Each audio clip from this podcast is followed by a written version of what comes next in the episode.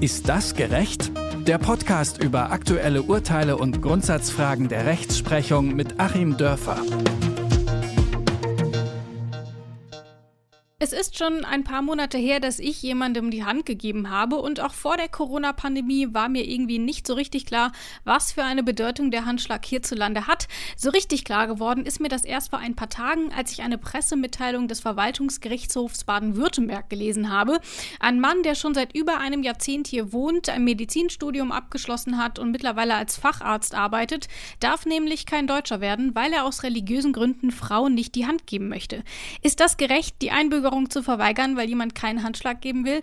Darüber spreche ich dieses Mal wieder natürlich mit äh, Rechtsanwalt Achim Dörfer. Hallo Achim und Grüße nach Göttingen. Hallo Rabea und Grüße nach Leipzig. Achim, der Mann aus dem Libanon, hat beim Einbürgerungstest die maximal mögliche Punktzahl erreicht, hat sich hier gut eingelebt, übernimmt als Arzt auch gesellschaftliche Verantwortung. In diesen Corona-Zeiten ist er ja damit auch systemrelevant. Schießt man dafür nicht ein bisschen übers Ziel hinaus, wenn man die deutsche Staatsbürgerschaft am Handschlag scheitern lässt? Ja, das ging mir auch so durch den Kopf, weil man ja, wie wir auf Juristendeutsch sagen, tatsächlich diesen einen Handschlag, diesen einen, äh, denn er wurde ja nicht vorher gefragt, ob er Frauen die Hand gibt oder nicht. Dann hätte er es ja erst bis, gar nicht bis dahin geschafft. Diesen einen Handschlag hat er verweigert. Genau, das nämlich, ähm, das haben wir noch gar nicht gesagt, nämlich ähm, als er die Urkunde zur Einbürgerung überreicht bekommen sollte. Also wirklich ganz, ganz, ganz am Schluss, das war eigentlich schon alles geklärt und da hat er den Handschlag ähm, verweigert. Das haben wir noch gar nicht gesagt. Genau, also der Mann hat ganz am Schluss den, den Handschlag verweigert. Im Grunde in diesem, ich habe das auch schon gesehen, äh, bei so Einbürgerungen, das ist ja teilweise auch öffentlich und feierlich. Ähm, in der einen Hand die Urkunde und die andere Hand dann zum Handschlag ausgestreckt seitens der Sachbearbeiterin dort. Und diesen einen Handschlag hat er verweigert. Ähm, vorher bei den ganzen Fragebögen, die er ausfüllen musste, tauchte die Frage nach dem Handschlag überhaupt nicht auf. Mm, und das ist dann das, was wir Juristen so im Juristendeutsch Conditio sine qua non nennen, also eine Sache, ohne die alles andere nichts gilt und nicht funktioniert. Mhm. Und man hat eben hier wirklich diesen einen Handschlag zur Conditio sine qua non erhoben. Ähm, vielleicht auch vorab mal, woran hat man das überhaupt festgemacht? Das haben sich die hm, Richter des Verwaltungsgerichtshofs schon in Teilen auch selber ausgedacht, ähm, sag ich mal jetzt vorab etwas böse. Ähm, mhm. In Teilen steht es aber auch tatsächlich im Gesetz, denn da sind die Voraussetzungen für die Einbürgerung geregelt und ähm, da heißt es dann so ganz am Ende, hm, nach einer ganzen Liste harter Kriterien, dass die Person ähm, die äh, sozusagen Versprechen, das Versprechen darstellen muss, dass es sich einordnet in die deutsche Gesellschaft. Wobei das auch schon sprachlich unklar ist. Einordnung kann ja heißen, hat sich schon eingeordnet oder wird sich erst einordnen. Ähm, aber jedenfalls es geht um die Einordnung in die deutsche Gesellschaft und daran hat man das dann juristisch beim VGH Baden-Württemberg festgemacht. Und da scheint der Handschlag offensichtlich so tief verankert äh, zu sein, dass das quasi ein ausschlaggebendes Kriterium ist. Der VGH Baden-Württemberg stützt seine Entscheidung auch auf diese zwei Hauptargumente. Also das erste ist, dass der Handschlag in Deutschland eben tief kulturell und gesellschaftlich verankert sei. In der Pressemitteilung steht dazu, ich zitiere mal eben, aufgrund der langen geschichtlichen Tradition des Handschlags erachte der Senat es für ausgeschlossen, dass die derzeitige Corona-Pandemie, die mit einer Vermeidung des Handschlags einhergehe, auf Dauer zu einem Ende des Händeschüttelns führe. Auch in der Vergangenheit habe der Handschlag die Zeiten überdauert, die von weltweiten Infektionen geprägt gewesen seien. Und dieser Handschlag, der ist eben nicht nur kulturell und gesellschaftlich relevant, sondern auch rechtlich, ähm, sagt das Gericht. Ähm, welche Rolle spielt denn der Handschlag rechtlich gesehen? Der Handschlag hat allgemein äh, äh, tatsächlich an so ein paar Stellen eine rechtliche Funktion, ähm, auch tatsächlich im Verwaltungsrecht es ging da, ich weiß nicht, Baugenehmigung, irgendwie sowas in der Art. Der ähm, VGH hat es dann auch auf seiner, in seiner Pressemitteilung nochmal mitgeteilt. Es wird so ein bisschen herangezogen bei diesen Handschlaggeschäften, aber ähm, ja, also hier äh, das Auto 10.800, äh, nee, 10.600, okay, 10.700, Schlag ein und bumm. Ähm, aber auch da kommt der Kaufvertrag natürlich durch die Sprache zustande und nicht durch diesen Handschlag. Da würde also kein Gericht darüber Beweis erheben wollen, ob ob dieser Handschlag stattgefunden hat. Mhm. Das mag früher so gewesen sein, auf Märkten äh, im Mittelalter oder so, dass tatsächlich dieser Handschlag dann nochmal so als symbolische Geste eben nicht nur symbolisch war, sondern auch faktisch. Aber es ist heutzutage eben wirklich nur noch eine symbolische Geste. Und ich finde, der VGH springt da auch schon so ein bisschen kurz um so den ersten Teil auch des, der Frage, ist das gerecht äh, zu beantworten. Ähm, ich sehe nämlich hier schon mal das grundsätzliche Problem, dass Richter sich zu ähm, nicht juristischen Sachverhalten nur insoweit ohne Beweisaufnahme durch ein Sachverständigengutachten äußern dürfen, wenn sie davon selber Ahnung haben. So. Und ähm, der VGH holt ja hier geschichtlich weit aus, ja, mhm. jahrhundertelang sei das äh, üblich gewesen. Ähm, und da merkt man schon, da hat er schon gar keine Ahnung, ist völlig undifferenziert. Ähm, ich weiß nicht, wie lange der Handschlag zwischen Männern und Frauen in Deutschland üblich ist. Ich würde mal vermuten, so richtig üblich ist der erst seit einigen Jahrzehnten. Mhm. Ähm, weil vorher gab es den Hitlergruß, der war verbindlich, da war das Handschütteln äh, eben nicht mehr äh, der Fall. Mm, und davor war es doch eigentlich der Handkuss, oder? So kennen wir das doch aus alten Büchern und alten Filmen. Ähm, zumindest Kann ich gegenüber gar der Dame. Sagen. Ich war damals noch nicht am Leben. ja, du tust ja so, als sei es ich gewesen. Ähm, aber ich, Nein. Ich, ich bin auch nicht mehr mit dem Handkuss aufgewachsen, aber wir haben da irgendwie sowas im Hinterkopf und wir wissen das alle nicht so richtig. Und die Richter haben es eigentlich auch nicht so richtig gewusst. Und im Prinzip, wenn man so eine komplexe Frage wie eben diese Geschichte und die Bedeutung dieses Handschlages ähm, einem Urteil wirklich als Fundament zugrunde legt, dann kann man mit so einem schmalen Wissen diese komplexe Frage nicht einfach selber beantworten, denn ähm, ja, also die Kulturwissenschaften oder die Sozialhistoriker, die wären ja völlig überflüssig, wenn man auch mit einem Jurastudium diese Disziplinen bestreiten könnte. Also da springt man viel, viel, viel zu kurz. Ich denke, man muss das deutlich differenzierter sehen, deutlich differenzierter auch in den unterschiedlichen Funktionen sehen und ähm, im Übrigen kann man ja auch mal so ein bisschen empirisch vorgehen. Und da habe ich zum Beispiel gelesen, dass überhaupt nur noch 40 Prozent der Westdeutschen sich mit Handschlag begrüßen. Das stimmt also überhaupt nicht, dass das jetzt überragend mehrheitlich üblich wäre. Äh, es ist eher schon unüblich geworden. Und bei den ähm, Menschen in neuen Bundesländern ist es so 70 Prozent. Das hat noch eine längere Tradition. Ich kenne das auch. Ich wohne hier so an der alten Grenze. Und wenn man mal hier oder dort bei Veranstaltungen ist, im Westen, da klopft man, wenn fünf Leute am Tisch sitzen, auf den Tisch mhm. äh, zur Begrüßung, wobei ich das so eine komische Geste finde, aber ich mache es dann auch. Ähm, und wenn ich 20 Kilometer weiter Richtung Osten fahre und im Eichsfeld irgendwas habe, da gebe ich natürlich auch, wenn zehn Leute am Tisch sitzen, allen zehn den Tisch, weil es eben dort so üblich ist. Also, man kann das nicht so komplett verallgemeinern, ähm, wie die Richter das da tun wollen und man kann eben auch diese unterschiedlichen Arten von Handschlag nicht einfach an einen Topf werfen, indem man sagt, es ist dort, dort, dort, dort und dort üblich und deswegen deswegen ist auch dieser eine Handschlag bei der Übergabe der Urkunde verbindlich. Das ist also überhaupt gar keine ähm, gar kein Schluss, der aus den Voraussetzungen, die da aufgestellt werden, äh, folgen würde. Das zweite Argument ist ja, ähm, dass diese Handlung dieses Mannes, nämlich dass er ja nur Frauen erstmal nicht die Hand geben will, gegen den Gleichheitsgrundsatz in Artikel 3 verstoßen würde. Das heißt, äh, wäre die Urkunde von einem Mann übermittelt worden, wäre das alles wahrscheinlich überhaupt nicht aufgefallen. Welche Rolle spielt denn das? Also, wie ist das einzuordnen? Also er kann es sozusagen auf einer gesellschaftlichen Ebene, wenn wir sagen, wir wollen eine Gleichberechtigung zwischen Frauen und Männern haben, als mhm. gesellschaftliche Norm, aber als streng juristische Norm natürlich nicht. Mhm. Ähm, das wissen wir ja auch schon aus deinem wunderbaren Grundgesetz-Podcast. Genau, es sind nämlich Schutzrechte gegenüber dem Staat. Das Richtig, so, genau. So ist das nämlich. Ähm, das, der Artikel 3 schützt nur den Bürger vor dem Staat und nicht den Bürger vor dem Bürger. Und wenn der Bürger vor dem Bürger geschützt werden soll, dann brauchen wir zusätzliche Gesetze, wie zum Beispiel im AGG, ähm, wo wir dann tatsächlich sagen, wir wollen diese Gleichbehandlung auch unter den Bürgern haben. Ansonsten kann ich als Bürger andere Bürger ungleich behandeln, wie ich das will. Also das ist ein, ein wildes Gehaue und Gesteche, hm, was der VGH hier ähm, argumentativ macht. Und da habe ich mich gefragt, was steht denn so letzten Endes dahinter? Wie würde ich das denn ähm, interpretieren, diesen einen äh, besonderen Handschlag?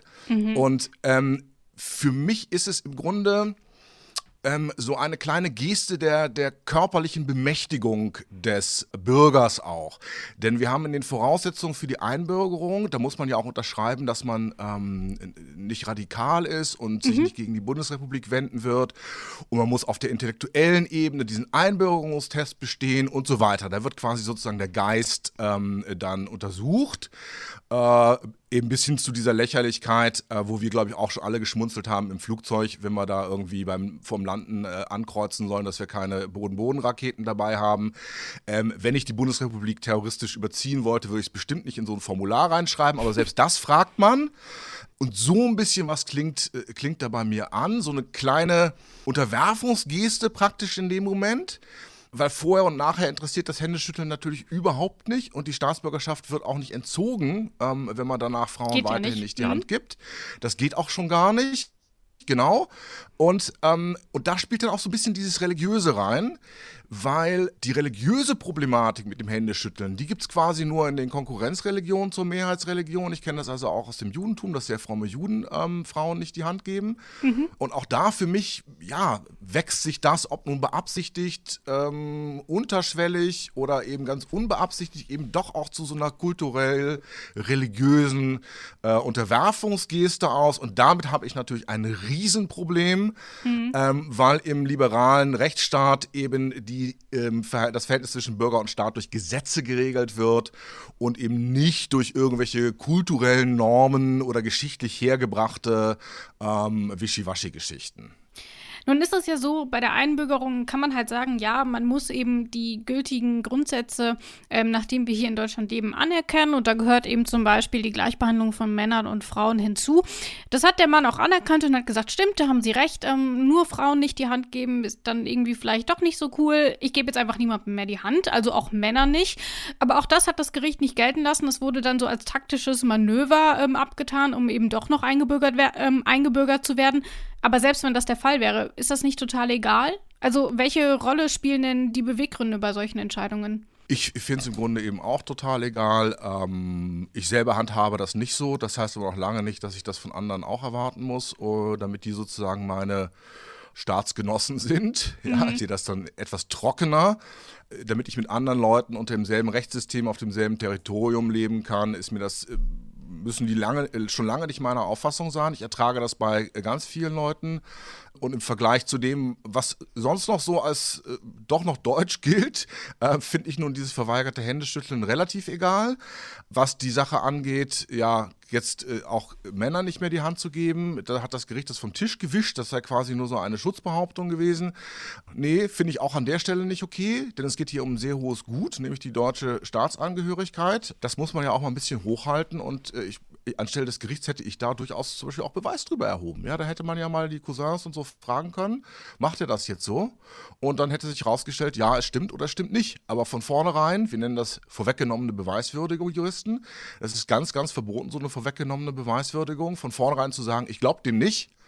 Also es bleibt so ein sehr unangenehmes Gefühl zurück, auch bei diesem Argument. Du hast eben auch schon so ein bisschen über die Religionsfreiheit gesprochen, die ist ja in Artikel 4 und wir haben ja auch noch die Entfaltung der Persönlichkeit in Artikel 2. Danach würde ich jetzt erstmal sagen, dass der gute Mann selber entscheiden kann, wem er die Hand gibt.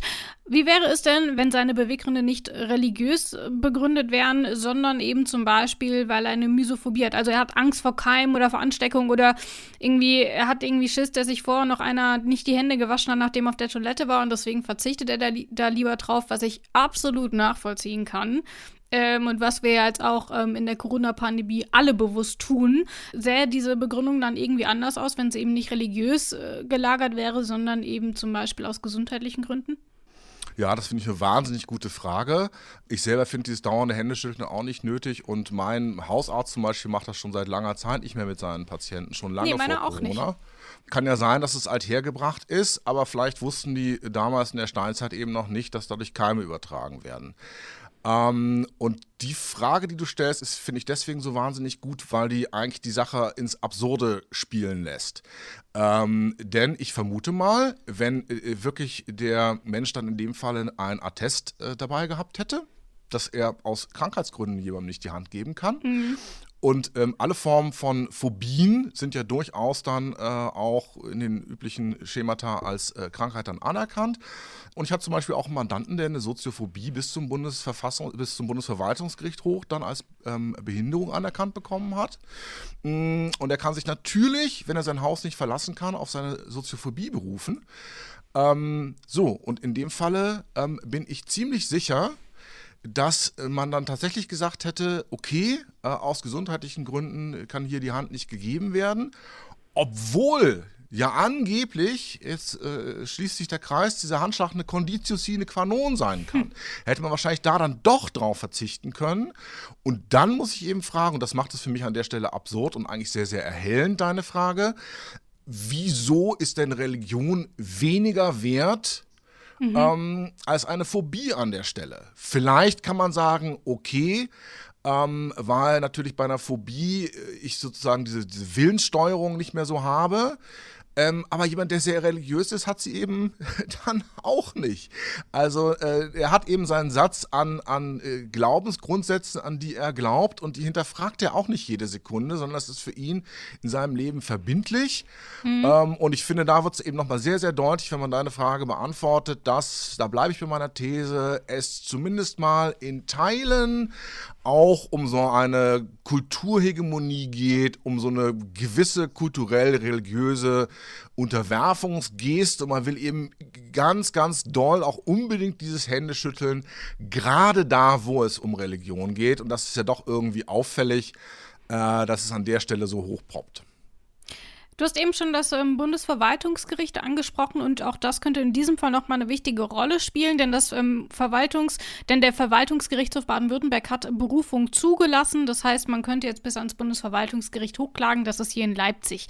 Zweimal hat der Kläger jetzt allerdings schon verloren. Ihm wurde nicht recht gegeben. Wie schätzt du denn die Chancen ein, sollte er in Revision gehen? Äh, ich schätze sie unter Einbeziehung dann vielleicht noch des Bundesverfassungsgerichts ähm, mhm. mit 50-50 ein. Ich würde mir auch sehr wünschen, dass der Kläger das macht, weil ich finde das da an der Stelle auch ein ganz tolles ähm, Beispiel. Jemand, der also top integriert ist letzten Endes nach, dieser, nach der ganzen Papierform mhm. und ähm, dem man dann e, an diesem einen, eins, an dieser einen einzigen Berührung von einer Sekunde, letzten Endes ja auch Teil seiner Identität, er möchte Deutscher sein, ja. äh, dann komplett verweigert. Das ist schon hart. Also ein, ein gutes Ding, um das mal durchzuprozessieren. Ich schätze 50, 50 ein.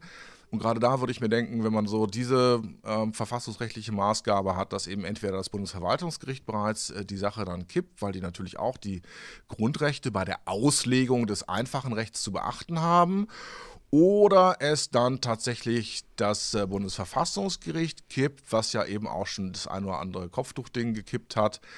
Ich würde es mir wünschen, weil ich es wirklich lächerlich finde, eben an diesem einen Handschlag alles festzumachen, weil ich ganz, ganz viele Leute kenne, ähm, die vielleicht die Hand geben, äh, mit denen ich aber vielleicht weniger gern in einer Gesellschaft zusammenleben würde, als mit jemandem, der Arabisch als Muttersprache hat und ein Top-Facharzt ist. Wir merken also, die Rechtsprechung hier in diesem konkreten Fall wirkt zumindest erstmal irritierend. Ähm, ob sie denn ähm, standhalten kann, das werden wir dann sehen, wenn es eine Berufung geben wird, dann nämlich am Bundesverwaltungsgericht. Man hat es in diesen letzten 10, 15 Minuten, die wir jetzt schon sprechen, gemerkt, du bist kein großer Fan dieses Urteils. Aber ich muss natürlich trotzdem fragen, unser Podcast heißt, ist das gerecht? Deswegen vielleicht noch mal ganz kurz in zwei Sätzen deine finale Einschätzung. Ist dieses Urteil denn gerecht? Nee, ist überhaupt nicht gerecht. Das ist quasi auf der, auf der empirischen Ebene absolut schlampig vorbereitet. Hm, da werden so Dinge aus irgendeiner imaginären Kulturgeschichte gegriffen, die noch nicht mal mit Fußnoten oder so belegt werden. Das geht schon mal gar nicht. Das würde man noch nicht mal in der äh, Oberstufenarbeit äh, durchgehen lassen auf dem Level. Und es ist im Schluss ist es dann auch nicht okay, weil natürlich aus irgendwie so einem empirischen Geschwurbel dann ein ganz konkreter rechtlicher Schluss gezogen wird. Und das funktioniert nicht. Und im Ergebnis ist es eben auch nicht in Ordnung, ähm, weil ich es völlig überzogen finde, diesen einen Handschlag jetzt irgendwie zum Königskriterium hochzujubeln. Nee, ähm, wenn das das Königskriterium wäre, dann hätte der Gesetzgeber das ins Gesetz reingeschrieben, aber da steht es nicht. Wir sehen also, es ist alles irgendwie ein bisschen komplizierter, als man sich das so vorgestellt hat. Und auch hier spielt quasi die Gleichberechtigung zwischen Männern und Frauen eine sehr wichtige Rolle. Und das ist auch in unserer nächsten Folge so. In der kommenden Woche sprechen wir nämlich über das Paritätsgesetz in Brandenburg. Das Landesverfassungsgericht Brandenburg wird nämlich diese Woche noch entscheiden, ob das Gesetz für eine gleiche Verteilung zwischen Männern und Frauen im Parlament verfassungswidrig ist oder nicht. Wer auch die nächste Folge nicht verpassen möchte, der folgt uns am besten zum Beispiel bei Spotify. Bis dahin, ich sage Tschüss, Achim, und vielen Dank für deine Zeit. Tschüss, Rabea, und sehr gerne. Und dann natürlich auch noch Tschüss an alle da draußen. Bis hoffentlich nächstes Mal. Danke und Tschüss.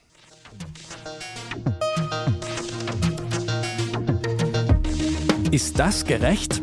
Der Podcast über aktuelle Urteile und Grundsatzfragen der Rechtsprechung mit Achim Dörfer.